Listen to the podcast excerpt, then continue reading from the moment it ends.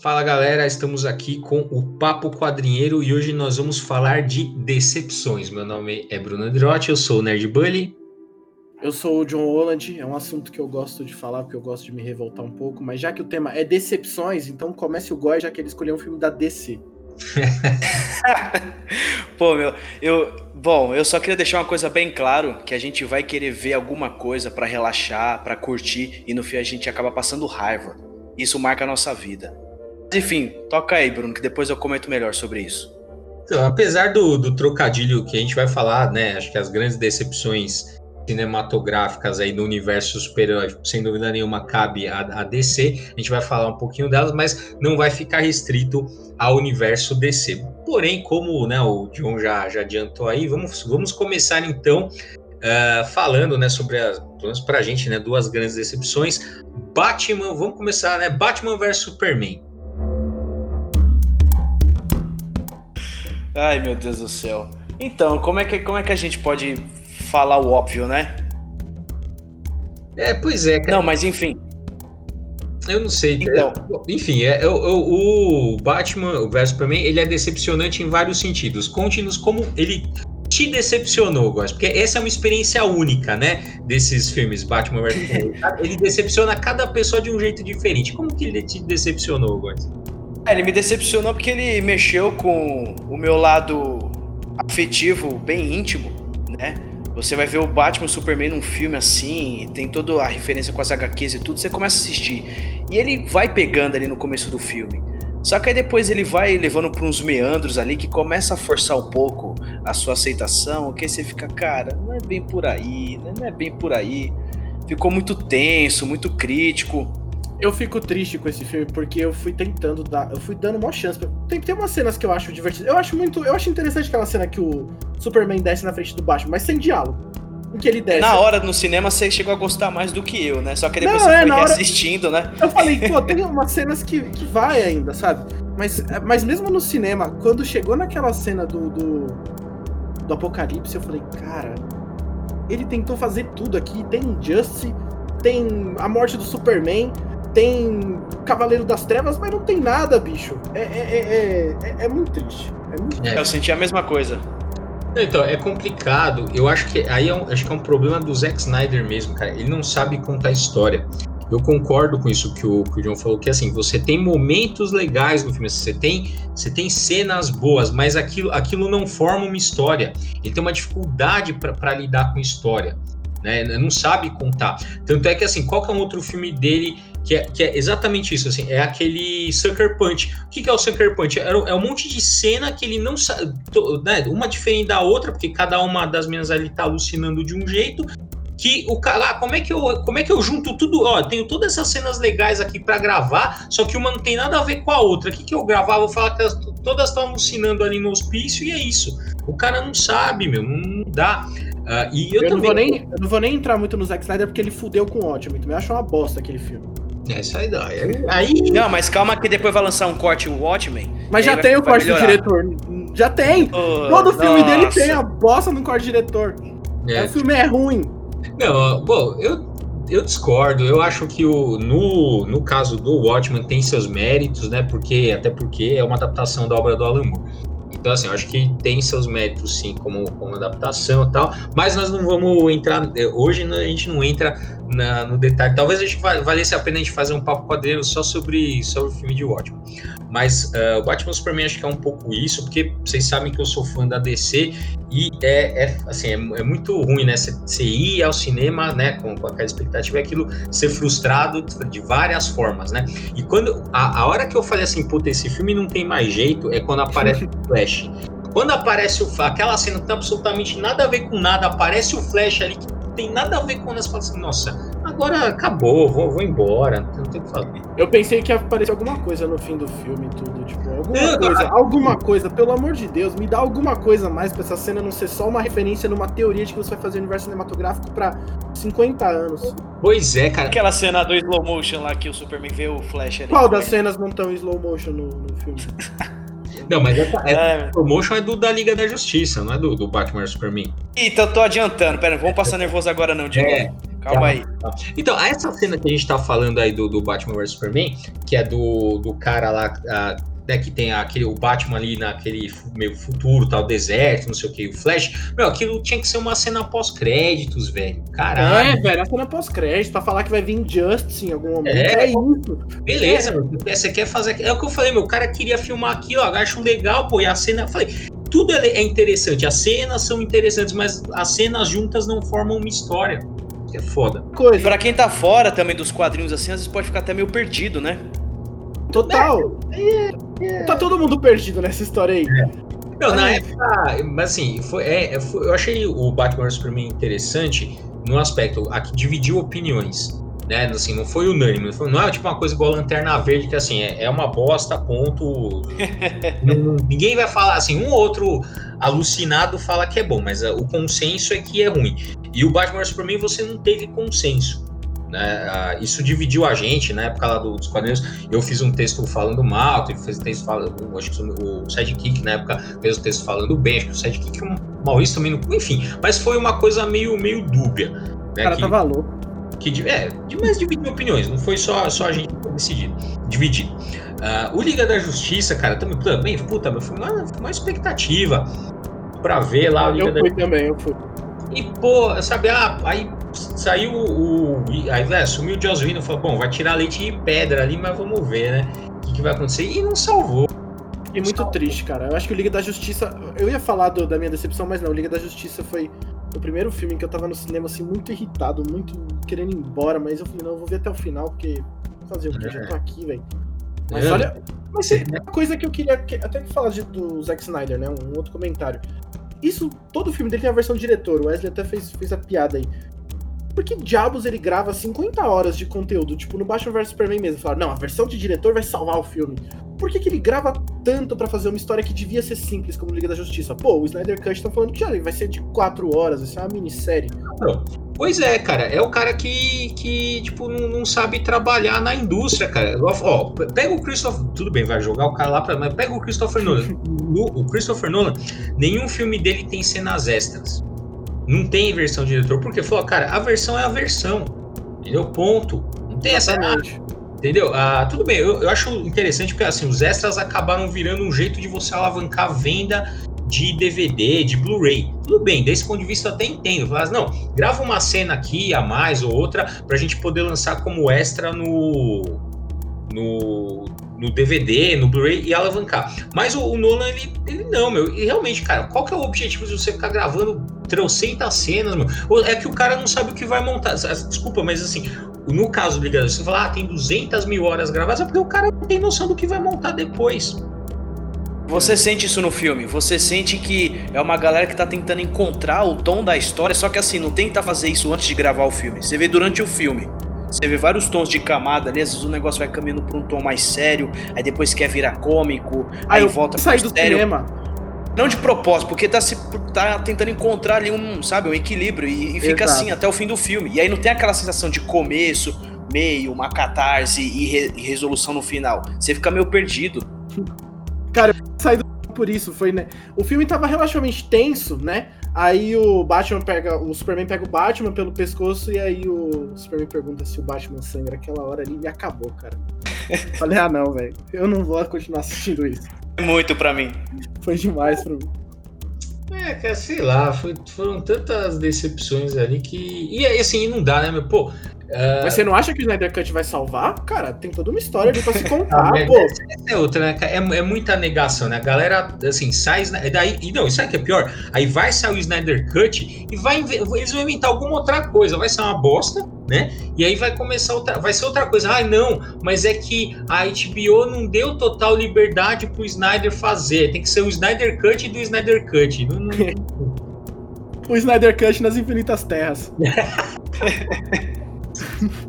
Beleza, agora é... chega de Zack Snyder, chega de, de, de, de Batman Superman, chega de ligação. Vamos falar de, de outra, outras decepções que não tem nada a ver com DC, com super-herói, nada disso.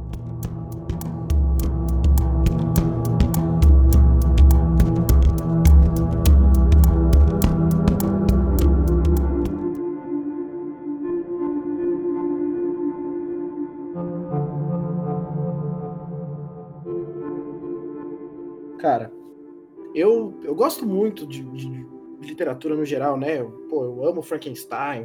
Só Frankenstein dá pra falar aqui por meia hora, eu podia chorar aqui. Mas vou falar do Homem Invisível. Cara, a primeira coisa que eu li do, do Homem Invisível não foi nem um livro, foi uma adaptação. Adaptação em quadrinhos do Jeff Lemire. Cara, é muito legal a visão que ele dá. É, é o Senhor Ninguém, né? É o, o, o Senhor Ninguém, ou é o Ninguém. Acho que é o Ninguém só. Senhor Ninguém é o vilão da Patrulha do Destino. Cara, é um quadrinho super legal do Homem Invisível, tá lá todos os elementos e tudo. Mas quando eu vou ver uma, uma adaptação no cinema, eu não espero que seja, pô, igual no livro. Eu não espero, eu já vou falando, pô, é outra coisa.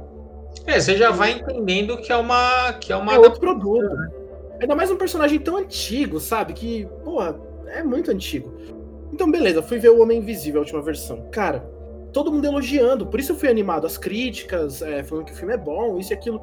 O filme tem uma discussão muito interessante. Ele tem. Ele, ele, ele pega naquela, naquela coisa do, do abuso masculino, principalmente na questão psicológica, no domínio psicológico masculino sobre a mulher, físico, de várias formas. A discussão é muito interessante.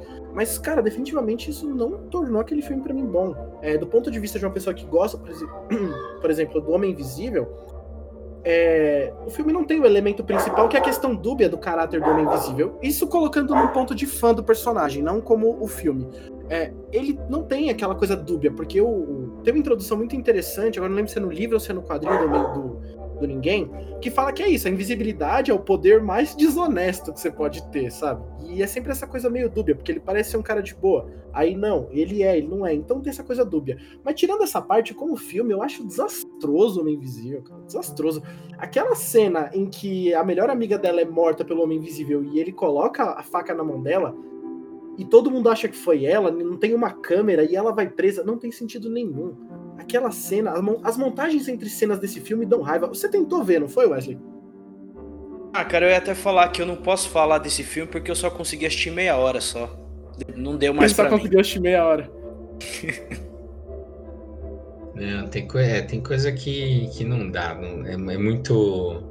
É que não, não, vale a pena, né? Igual, eu lembro. Tem, mas se bem que não foi uma decepção total, que eu lembro quando eu fui ver o Nevoeiro, que foi a adaptação do, da, né, do, do, conto do, do, Stephen King. Eu lembro até hoje, cara, na hora que saiu o primeiro tentáculo do, do, do nevoeiro, lá do, do meio do nevoeiro, umas seis pessoas saíram da sala de cinema. Na hora, assim. Pareceu que a galera já foi embora. Só que aí que tá, o nevoeiro é um filme chato pra cacete, mas o final é legal. O final, ele meio que salva o filme. Né? Não, não vou dar o spoiler, tá? porque acho que vale a pena.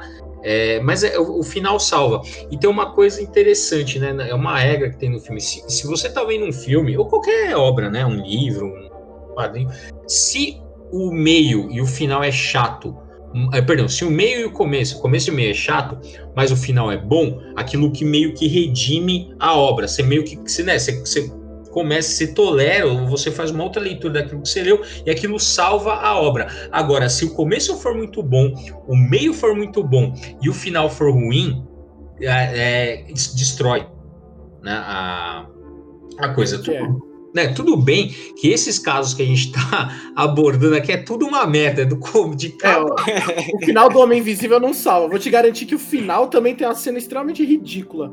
É, é ruim, é ruim de cabo a rabo.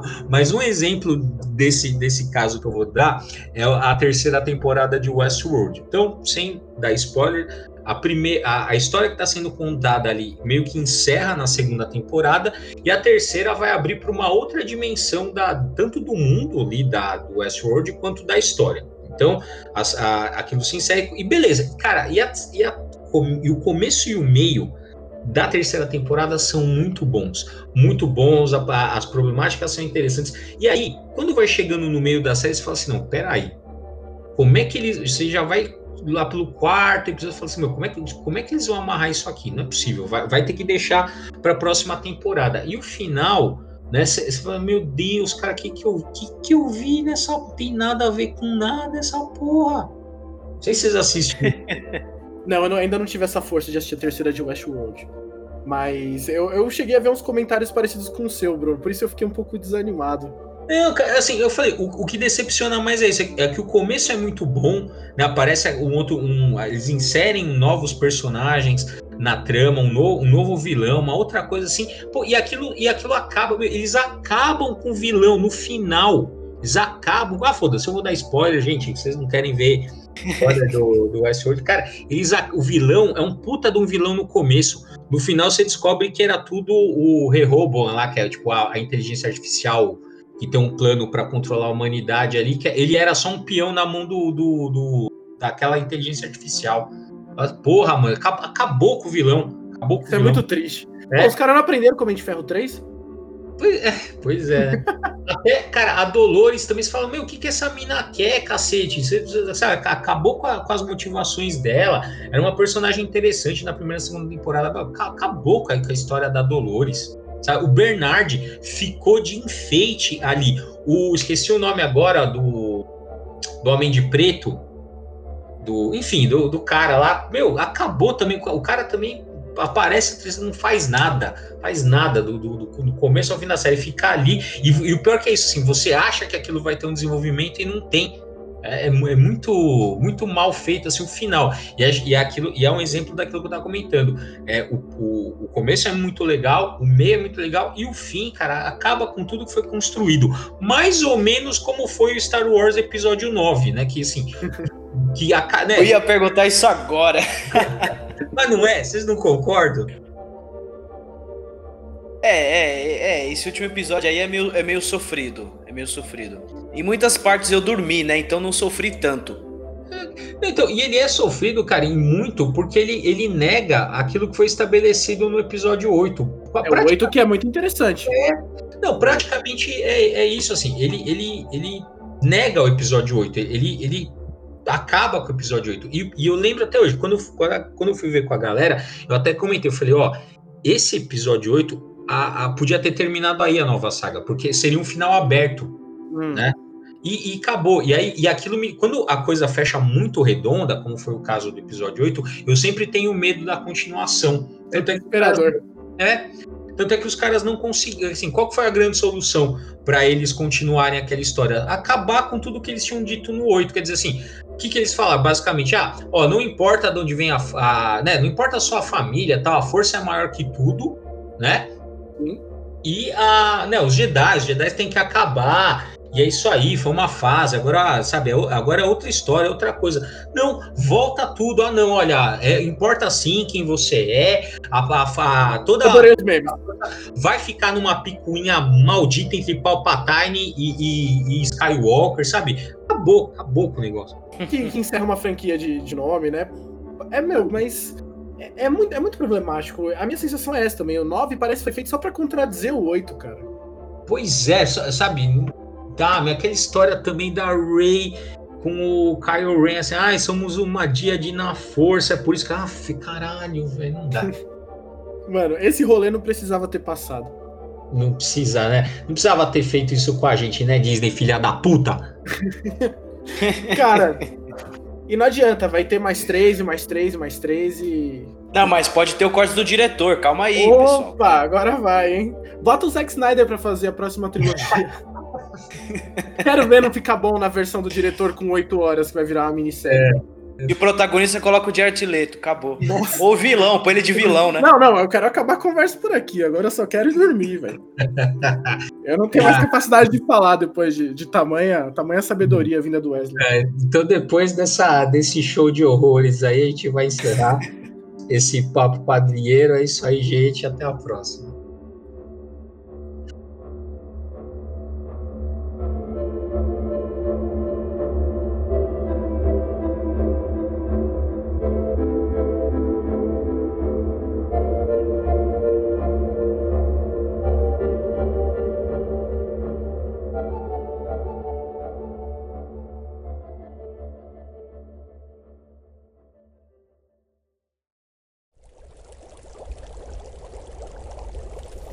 Produção musical.